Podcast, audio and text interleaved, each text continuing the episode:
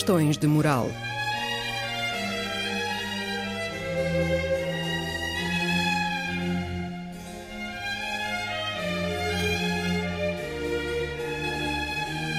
Escrito e apresentado por Joel Costa.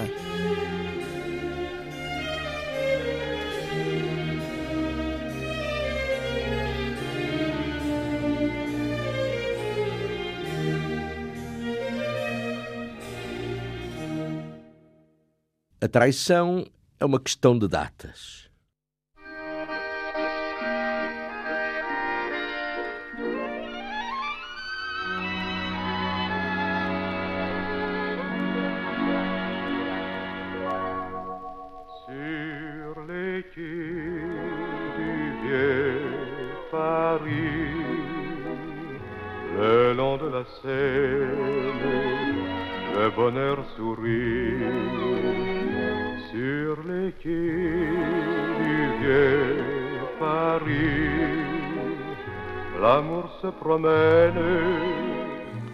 Toda a Paris cultural e intelectual esteve em sobressalto durante os trâmites preparatórios do processo Brasillac. Uns por medo relativamente à própria situação, mais ou menos dúbia, durante os quatro anos da ocupação nazi, outros por sede de vingança contra os que tinham estado com o inimigo, os collabos, os colaboracionistas. Era a moral da justiça francesa que estava em jogo.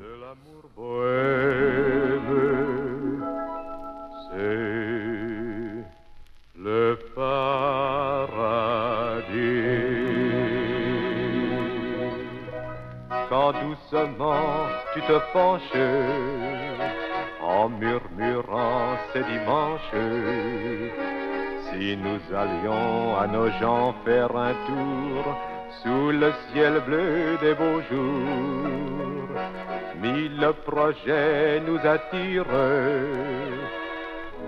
mais dans un même sourire, nous refaisons Ao contrário de muitos outros na época e na circunstância, Robert Brasillac não enfrenta ao tribunal nem por atos de corrupção, nem de tráfico de influências, nem por enriquecimento súbito e ilícito. Era julgado pelas suas posições políticas. E nem o antissemitismo dele foi peça fundamental da carga acusatória. A peça fundamental era a traição, a dita inteligência com o inimigo. L'amour se promène en cherchant un nid.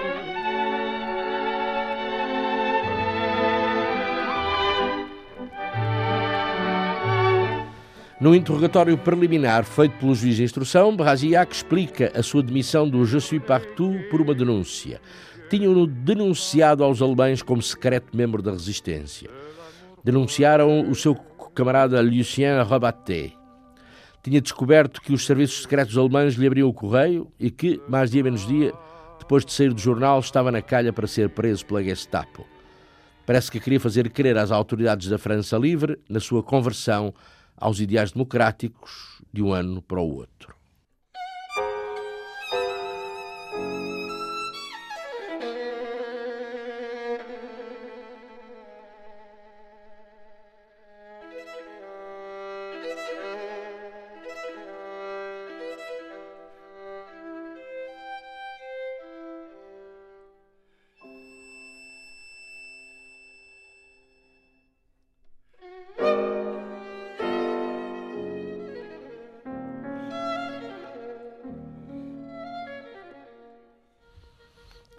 Tribunais próprios para julgar atos de colaboracionismo funcionaram entre outubro de 1944 e janeiro de 1951. 6.768 pessoas foram condenadas à morte, mas dessas só 1.500 não beneficiaram da comutação da pena e foram executadas de facto.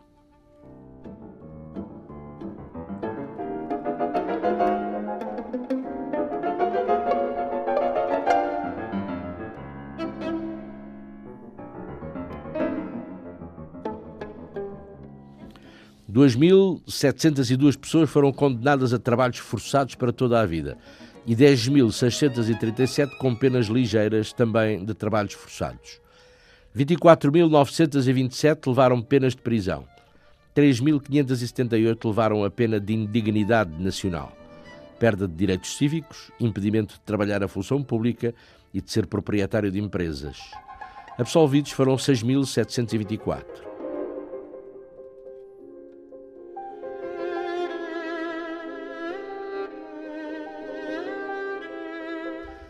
Mas em 1955, todos os que escaparam à pena de morte dos anos 40 foram amnistiados e em 1964 não havia nas prisões francesas nenhum dos condenados por colaboracionismo. A depuração tinha sido dura, mas curta.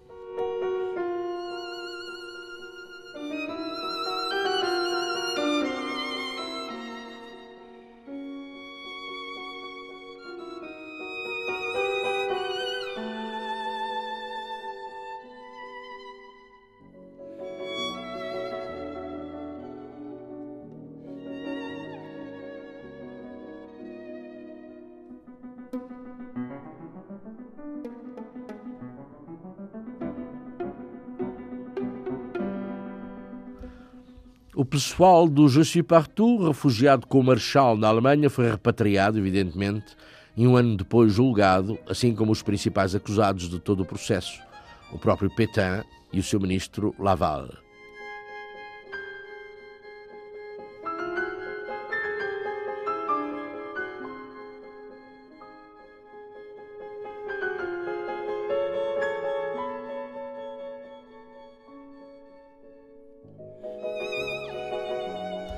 O primeiro alvo dos contra-ataques dos advogados de defesa dos inculpados de colaboração e inteligência com o inimigo, o primeiro alvo deles foi, foram precisamente os magistrados que iriam acusar e que iriam julgar, denunciando-lhes as atividades às ordens da entidade colaboracionista maior, o próprio governo de Vichy.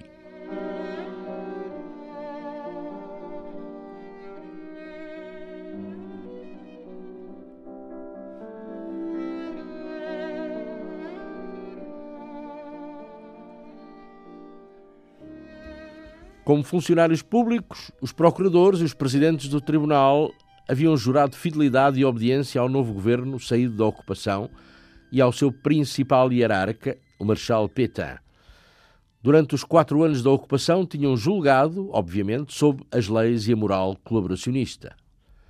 Ora, com que moral é que eles acusariam e julgariam agora aqueles que, depois do reviralho da libertação, eram responsáveis por aquilo que os próprios juízes haviam feito: colaborar, obedecer a Vichy e, por consequência, colaborar com o inimigo ocupante.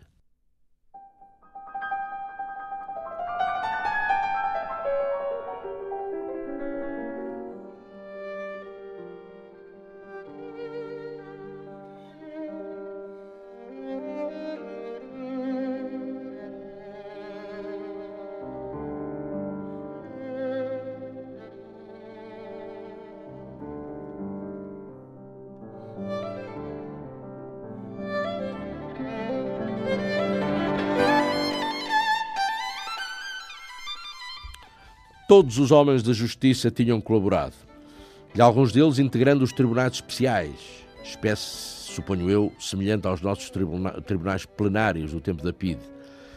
Tribunais especiais vocacionados mais para os processos políticos. Nenhum agente da justiça estava em condições políticas e morais de julgar outros colaboracionistas.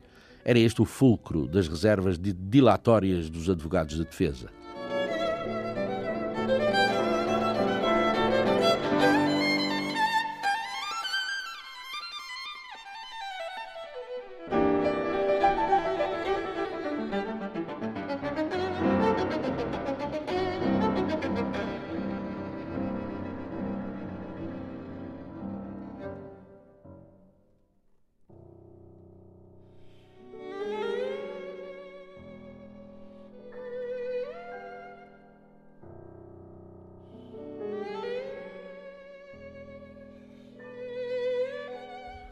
Pierre Laval, o primeiro-ministro de Vichy, o homem mais odiado de França, ergueu mesmo a voz contra o tribunal que o julgava, interpelando o presidente. Todos Vossas Excelências estiveram sob as ordens do meu governo, e mesmo Vossa Excelência, Sr. Procurador-Geral. Vossa Excelência também esteve.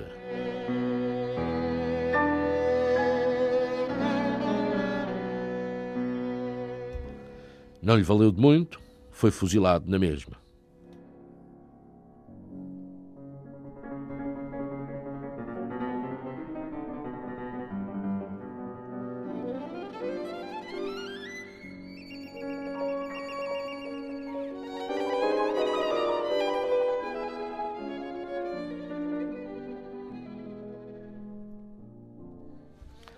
Houve quem se inclinasse para a conveniência de os homens de Vichy e todos os mais colaboracionistas serem julgados por tribunais populares, sem magistrados profissionais, funcionários públicos, pagos pelo Estado. Não.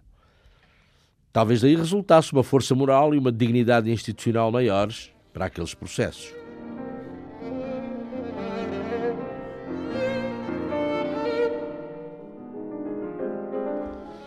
Porque se depurações houve após a libertação, tais depurações não beliscaram nem ao de leve a magistratura.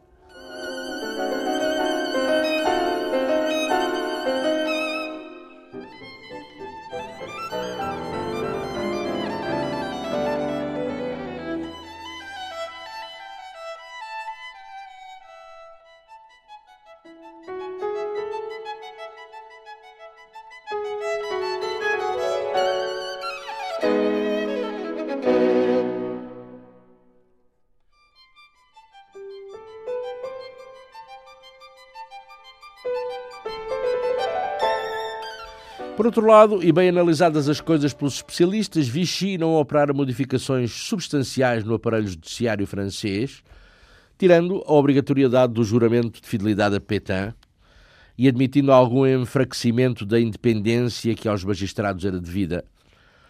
Mas dava-se o caso de a magistratura, em termos gerais, ter considerado que o governo de Vichy era um governo que preenchia os requisitos da legalidade e também que cada magistrado teria sempre de ser visto como um representante do Estado francês e não de tal ou tal governo, incluindo Vichy.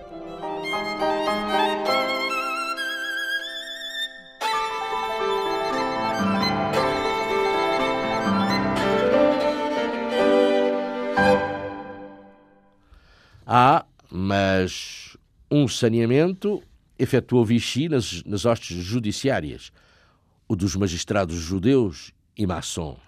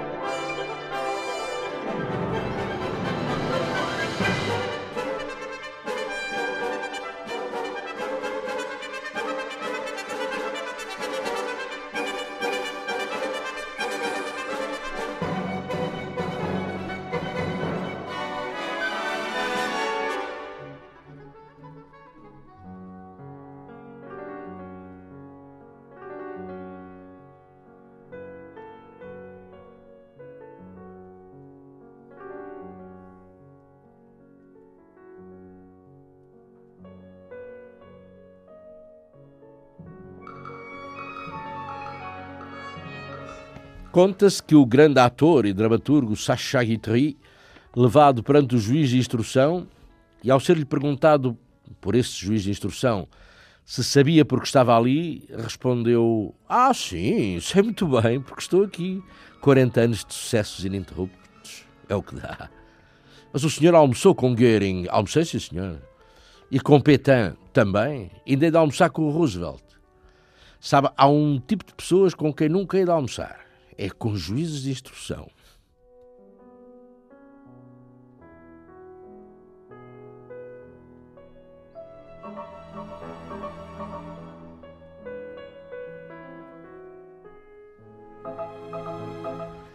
O primeiro colaboracionista a ser julgado foi um redator do Aujourd'hui, Georges Suarez aplaudir às execuções feitas pelos alemães, denunciar membros da resistência, recomendar a prisão de todos os judeus e anglo-saxões, incitando a fazê-los reféns para obrigar os aliados a cessar bombardeamentos. Queixou-se aos alemães da brandura do governo de Vichy. Condenado à morte, fuzilado.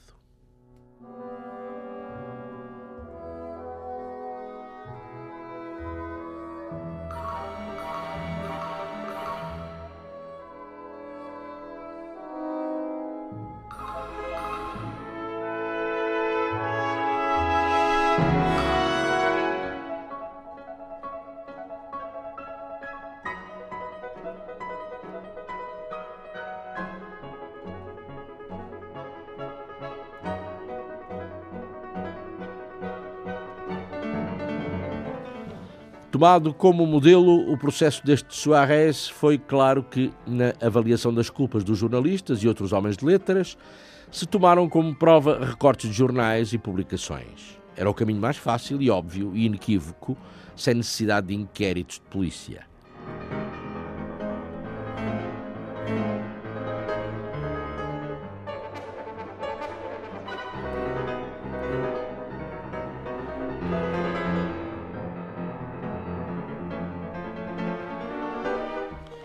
Advogado defensor de Suarez iniciou a alegação com uma citação de Talleyrand.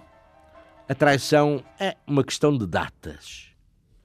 E continuou recorrendo a De Gaulle quando o general dissera que só os homens que haviam dado provas de bons sentimentos nacionais poderiam julgar os acusados de colaboração. E então os membros dos Conselhos de Libertação ajudaram os magistrados a selecionar, entre os seus pares, aqueles que estariam em melhores condições para integrar os tribunais de depuração.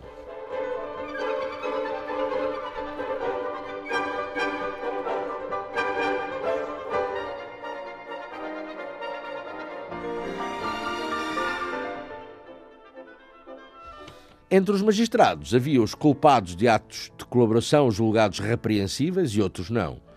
Também tinha havido um movimento de resistência jurídica que examinara as carreiras de 370 magistrados entre 3 mil, e sendo que 165 foram excluídos da magistratura e 100 castigados.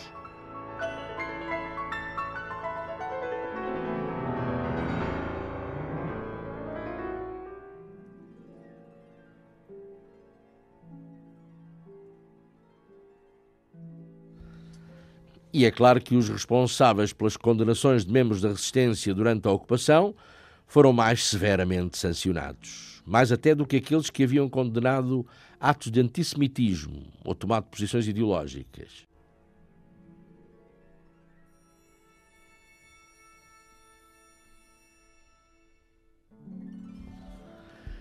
Os juízes que tinham condenado à morte membros da resistência seriam os primeiros a serem corridos da magistratura e sendo que a aplicação das leis antissemitas, em grande parte dos casos, não foram objeto de castigo.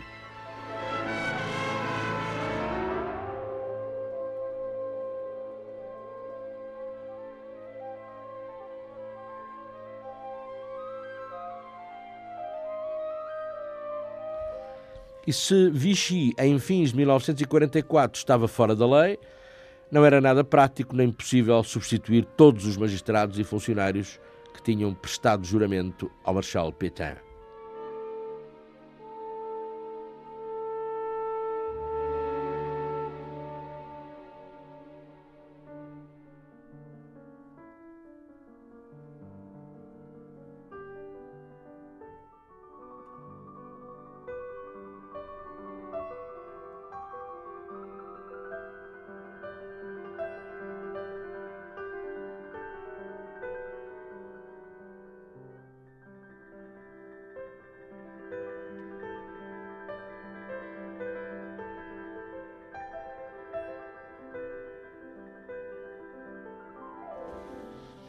Todo modo, e não obstante os cuidados de limpeza dos quadros da magistratura, os tribunais que julgaram colaboracionistas eram os mesmos tribunais de Vichy que muito pouco tempo antes haviam julgado e condenado os homens da resistência.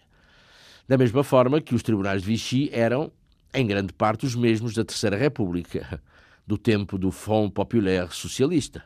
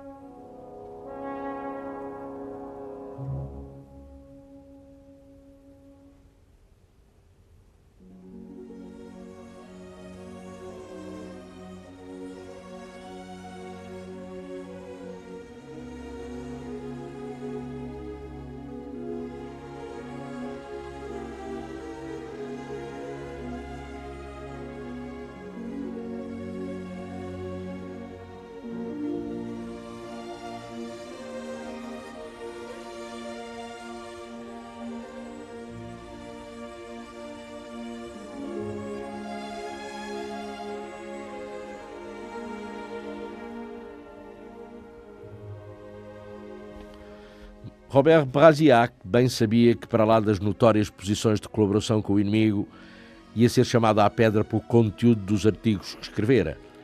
E nem mesmo o que chamava de antissemitismo razoável, que dizia ser o seu, por comparação à linha dura do ultra do Je suis partout, lhe iria atenuar as culpas que tinha no cartório.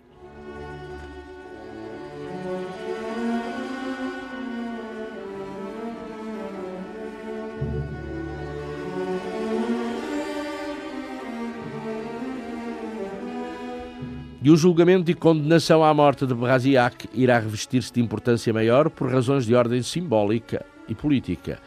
Marcava uma ruptura efetiva entre a França ocupada e a França livre, não obstante a presença de juízes com serviço prestado a Vichy, os quais, por outro lado, asseguravam a continuidade do sistema judiciário francês.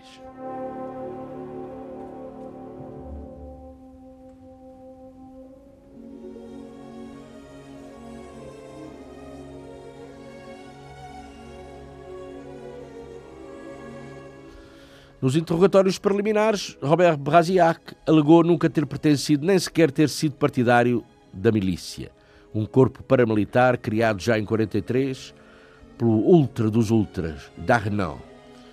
E dizendo mais, Brasiac, que estivera aí também uma das razões da sua ruptura com o Je suis partout. Esquecia-se das recomendações feitas no ano anterior, 42, sobre a urgência de raids punitivos sobre certos grupos ou casas exatamente o que viria a ser a ação da milícia.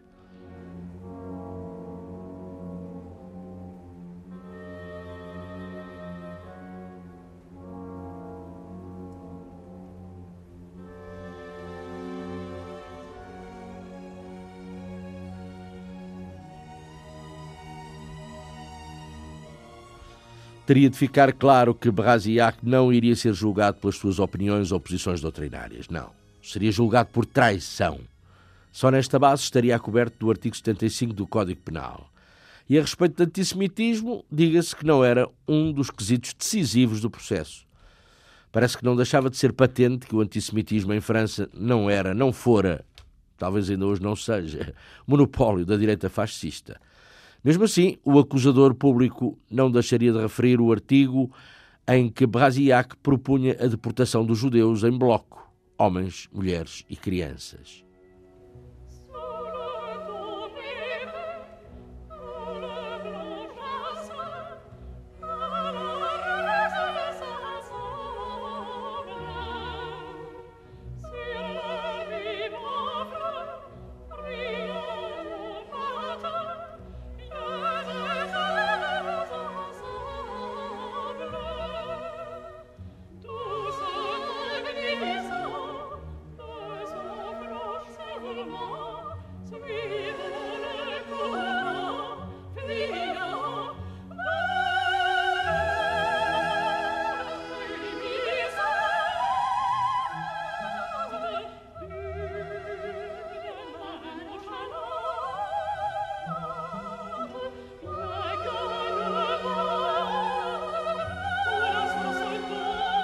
Na fase de instrução, Robert Brasiac defende-se, escrevendo uma nota para pensar ao processo, que dizia: Como muitos franceses de todas as tendências, incluindo Gide e Jean Giraudoux, manifestei o meu desejo de ver reduzida na vida nacional a importância de elementos estrangeiros, judeus em particular, e isso muito antes da guerra.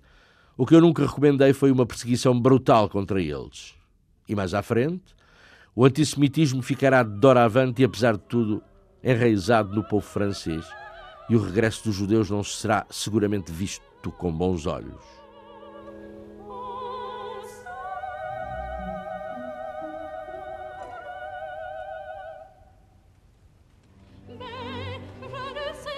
Brasiac estava mesmo convicto de que o antissemitismo era a pedra fundamental do sistema de pensamento francês.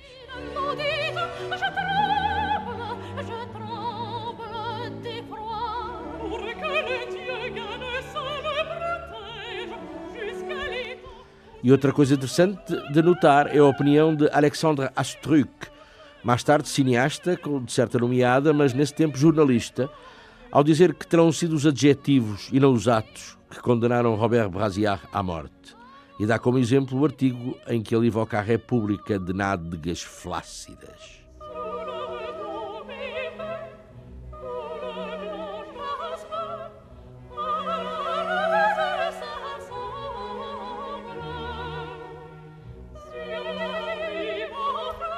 Mas também é indispensável notar que em 1944 e até à primavera de 1945 não era conhecida a existência dos campos de concentração e extermínio.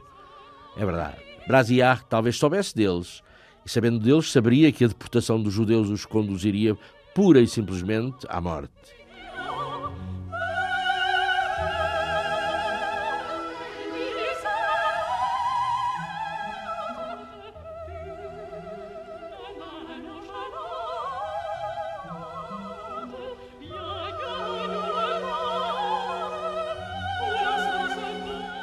Sabendo que as deportações conduziriam os, os, judeus inevitavelmente à morte, continuava a defender o seu fascismo e o seu antissemitismo perante o juiz instrutor que o interrogava na prisão de Fresnes.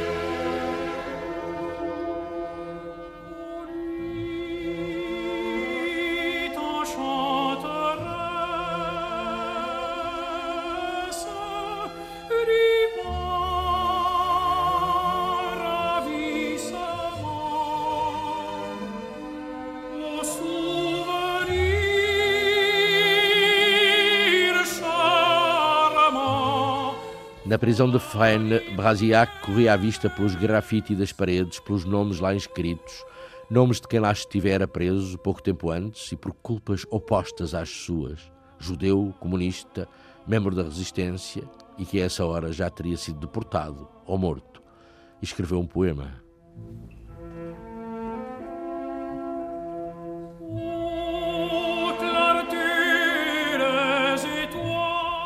Outros aqui estiveram e deles os nomes estão escritos nestas paredes.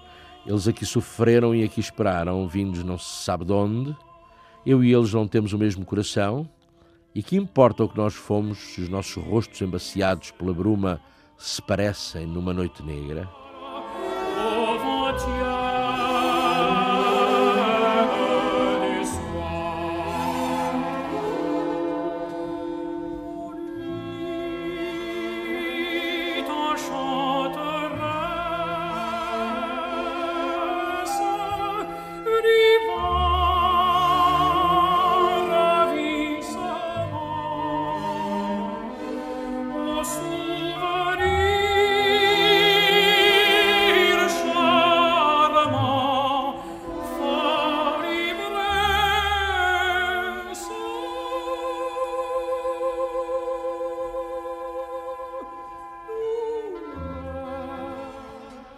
Preparado para a defesa de Robert Brasiac estava um jovem, mas já um dos mais reputados e brilhantes advogados do foro parisiense, Jacques Isorny. Era do tipo teatral, vaidoso, adepto da extrema-direita, dado às letras, viria a escrever livros de memórias, anos depois, e de certo modo um admirador do seu constituinte.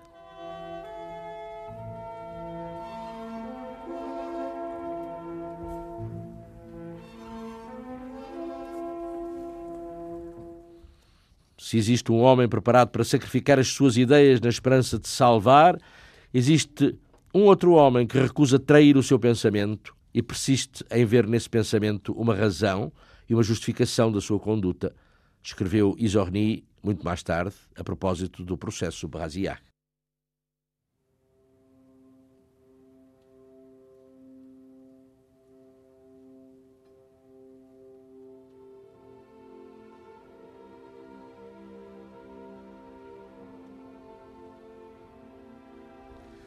E se a tarefa, no primeiro caso, continuou o advogado, é simplificada, faltando-lhe embora a grandeza, e é menos difícil de defender invocando responsabilidades de terceiros, fraqueza de espírito, perdão de faltas ou a ação imprevisível do destino. No segundo caso, se a causa não obriga o defensor a fazer os seus a fazer seus os conceitos políticos, impõe ao menos a obrigação de não os apocar.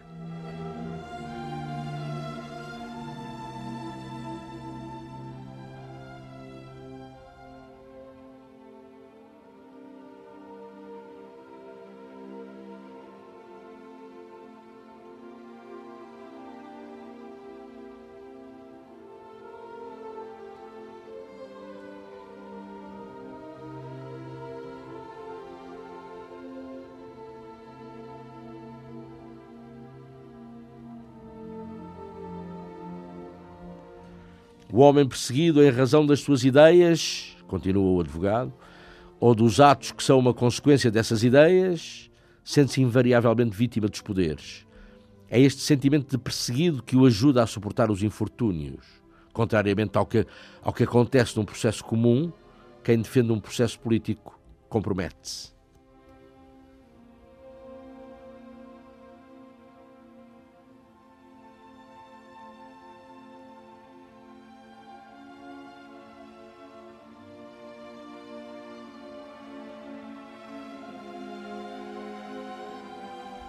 O acusador público era um funcionário judicial que manifestamente não pertencera a qualquer organização resistente e jurara, como aos outros, fidelidade a Pétain. Chamava-se Marcel Reboul. Consideravam-no tão brilhante nos seus requisitórios quanto o defensor Jacques Orny o era nas suas defesas.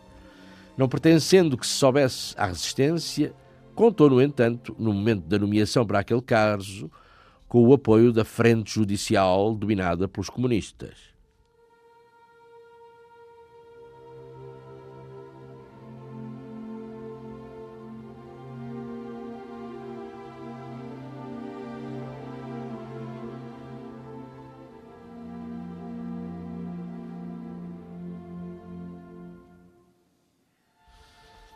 Curiosamente, e por estranhíssima coincidência, este delegado do Ministério Público, Raboul, encarregado da acusação contra Brasiar, morava no mesmo prédio em que morava Jacques Isorny, o advogado de defesa do mesmo Brasiac, no número 51 da rua Geoffroy Saint-Hilaire.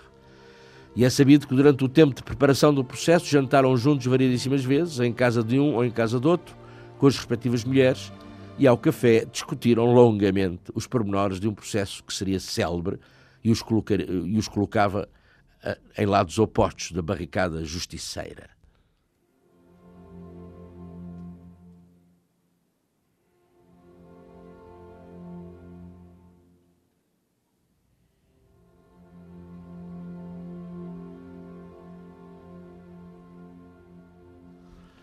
Marcel Reboul constava da lista negra de personalidades a abater logo que os nazis regressassem ao poder em Paris.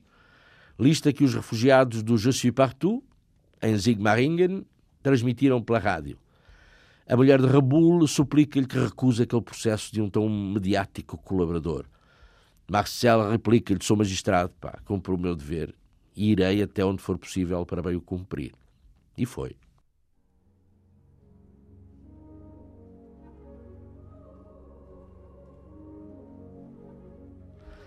Era, diziam, um homem de ética. Exercera funções de procurador para o governo de Vichy e designavam-no agora para acusar e condenar o pessoal de Vichy. Questão de moral. Mas nada prova que tivesse experimentado algum sentimento de culpa.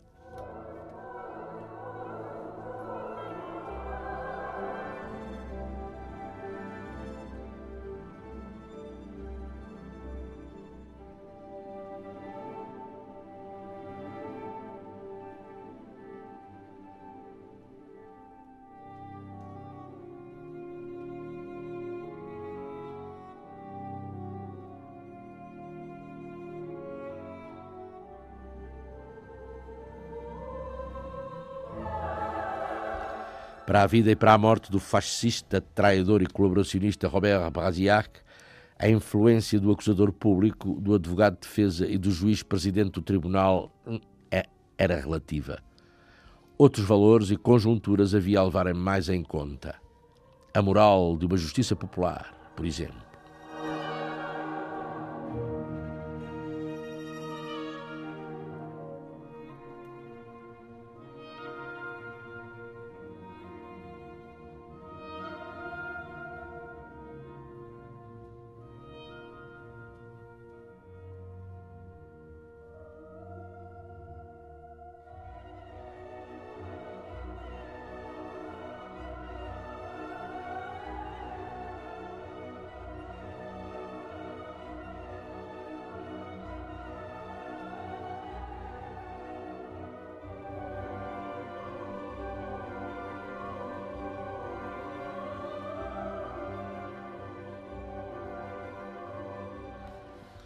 Para a vida e para a morte do, eh, do fascista e colaborador Robert Brasiac, a conjuntura política e moral era a que era. Passado o mês libertador de agosto de 44, foram os próprios juristas profissionais a exigir para os casos de colaboracionismo, estando em causa a pena capital, equipas de jurados representantes do povo francês, júris que a justiça de Vichy suprimira completamente nos seus tribunais de exceção.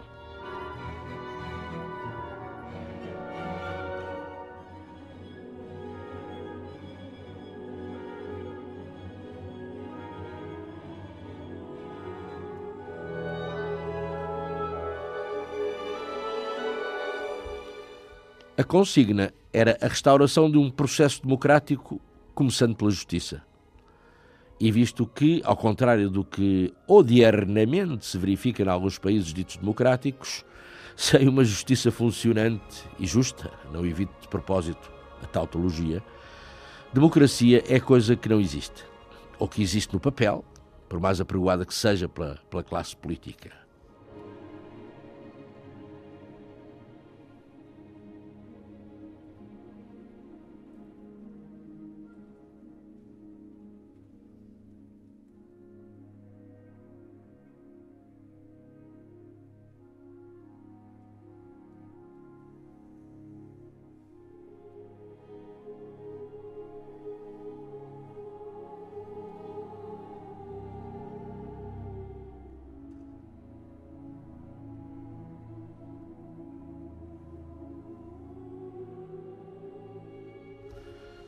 Cidadãos franceses com mais de 21 anos, com provas dadas quanto a bons sentimentos nacionais, eis o necessário para integrar um tribunal de júri.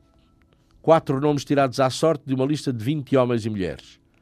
Formalmente, como também sucede em algumas democracias com, com os papéis em regra, mas só com os papéis, formalmente estava tudo claro. Mas quem designaria esses primeiros 20 nomes? Quem tiraria desses 20 nomes os quatro que se requeriam?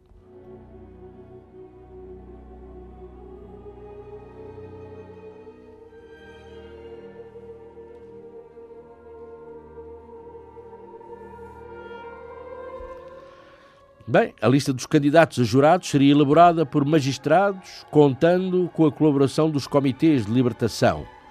Comitês de libertação que eram formados por membros dos principais grupos da resistência.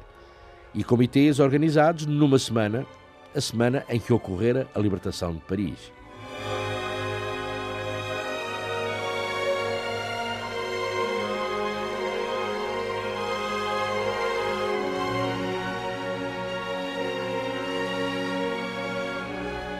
Gente dos sindicatos, gente dos movimentos de juventude, resistentes comunistas e socialistas, associações de mulheres, comitês de viúvas de guerra e por aí adiante.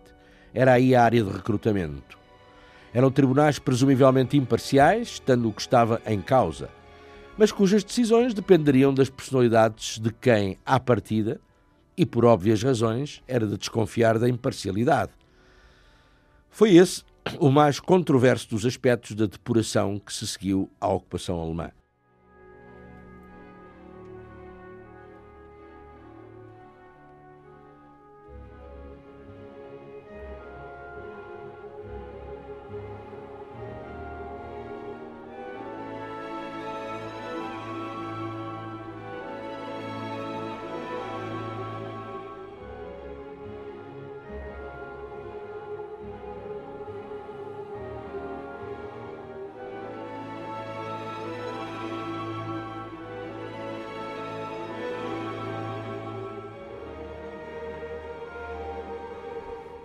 Na sua cela, em Fresnes, Brasillac começa a ouvir uns zunzuns e começa a duvidar da imparcialidade do tribunal que julgará os seus atos.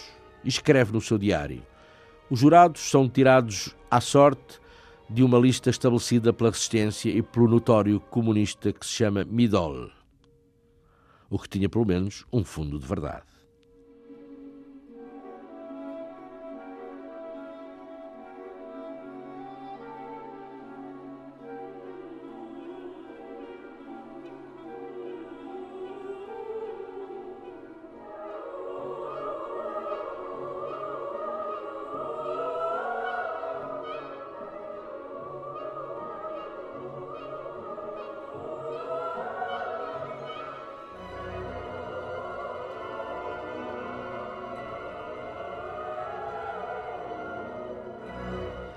Os homens Suis Partout, fugidos na Alemanha, falavam pela rádio a partir de Sigmaringen e proclamavam que a depuração e o julgamento dos atos de colaboração com o inimigo seriam levados a efeito segundo ordens vindas de Moscovo.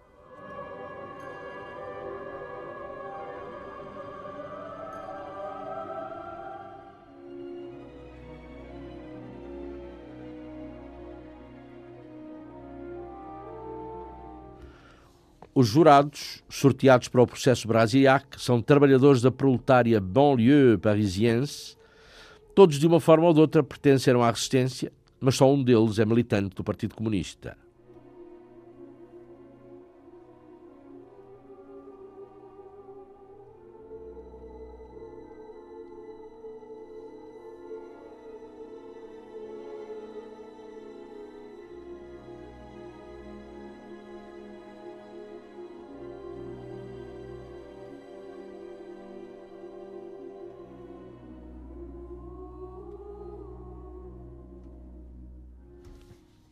Em teoria, os júris deveriam ser compostos por pessoal que ignorasse os crimes a julgar, pessoal que não tivesse sido vítima do sistema de colaboração, pessoal que não constasse, de quem não constasse qualquer implicação nem com o colaboracionismo, nem com a resistência. Assim se administraria uma justiça democrática. A questão bicuda era onde, acabada a guerra, encontrar em Paris ou em toda a França alguém nessas excelentes condições e em quantidade.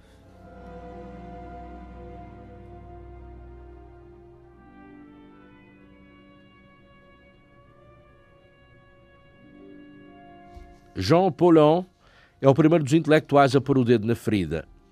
Espantamo-nos ao ver indivíduos inculpados por atos de colaboração julgados por aqueles que sofreram na carne e no património esses atos de colaboração. Esses jurados estão lá e foram nomeados para condenar. Foi o partido que os mandou. Será justo?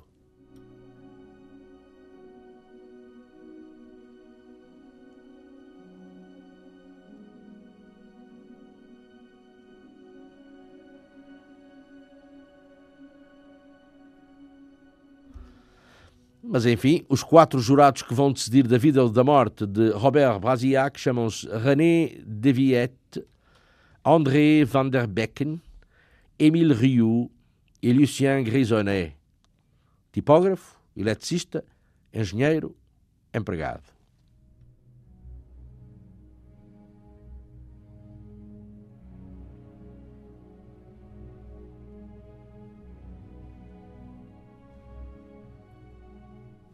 Ah, se ao menos Isorni me deixasse dizer uma ou duas piadas a respeito do meu processo, escreveu Brasiac ao cunhado a partir da prisão. Mas ele não quer quer que eu me mantenha sério, que nunca aparente estar divertido.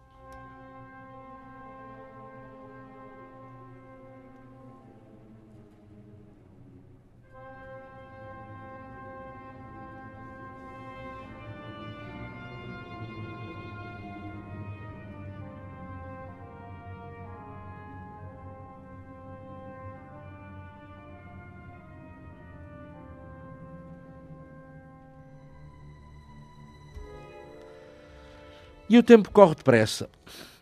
Correu depressa naqueles primeiros meses da libertação de Paris. E depressa chega ao dia 19 de janeiro de 1945. Paris foi libertada, mas a França continua a ser cenário de guerra. Há alívio de par com funda inquietação. O general von Rundstedt está em condições de recuperar as Ardenas e lançar nova ofensiva sobre Paris. Os parisienses interrogam-se amargamente. Talvez tivessem festejado a sua libertação cedo demais.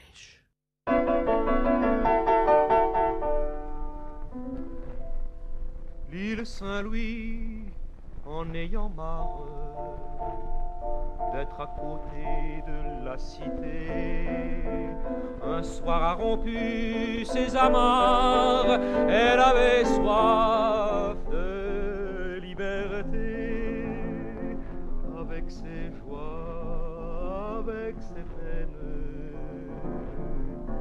s'en allaient au fil de l'eau. On la vit descendre la Seine, elle se prenait pour un bateau. Quand on est une on reste tranquille au cœur de la ville. C'est ce que l'on dit. Mais un jour arrive, on quitte la rive en douce, on s'esquive pour voir du pays. As atualidades cinematográficas anunciam que o frio, esse sim, esse continua a sua terrível ofensiva. O inverno de 44-45 estava a ser o mais rigoroso de toda a guerra. O Sena gelara. O mercado das Halles estava vazio. As padarias afixavam cartazes. Padaria fechada por falta de farinha e de lenha. Os correspondentes estrangeiros faziam os seus despachos. Alimentada pela libertação, aquecida pelo regresso do combate ativo, a França sobrevive de legumes e está sem aquecimento. Le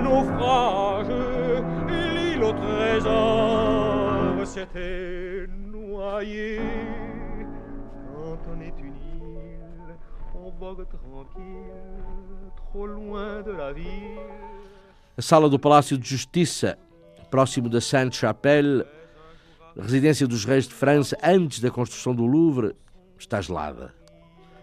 Os jornalistas, grossas canadianas vestidas, praticamente fixaram residência nas dependências do tribunal para cobrirem os sensacionais julgamentos dos acusados de colaboracionismo.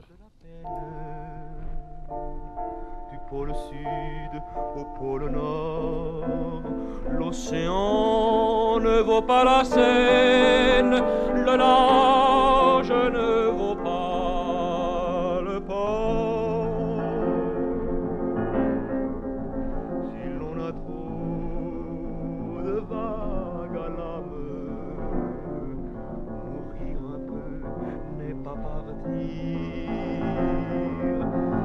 Est-il à Notre-Dame, on prend le temps de réfléchir?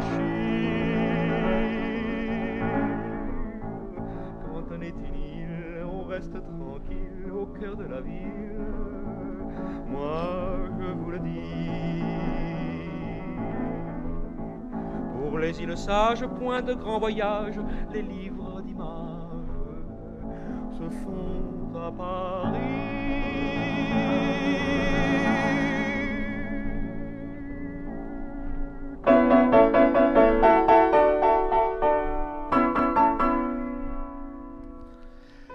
A audiência do processo Brasiac decorrerá numa sessão única, marcada para uma da tarde, e a sala vai estar cheia a deitar por fora. Calha em cima da hora do almoço, dos parisienses. Almoço. Mas que almoço!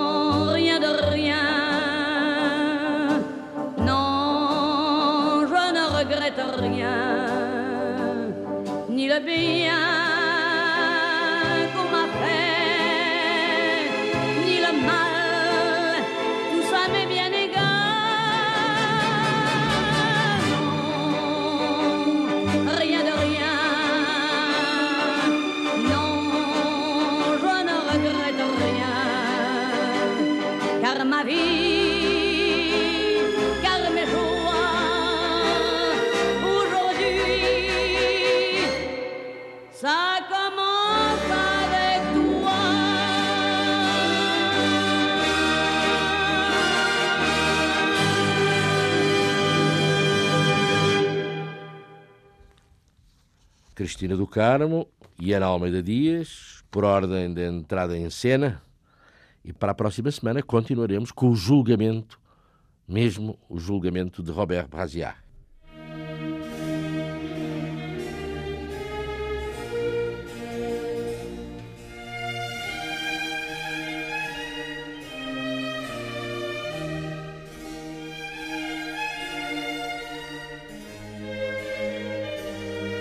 Questões de moral.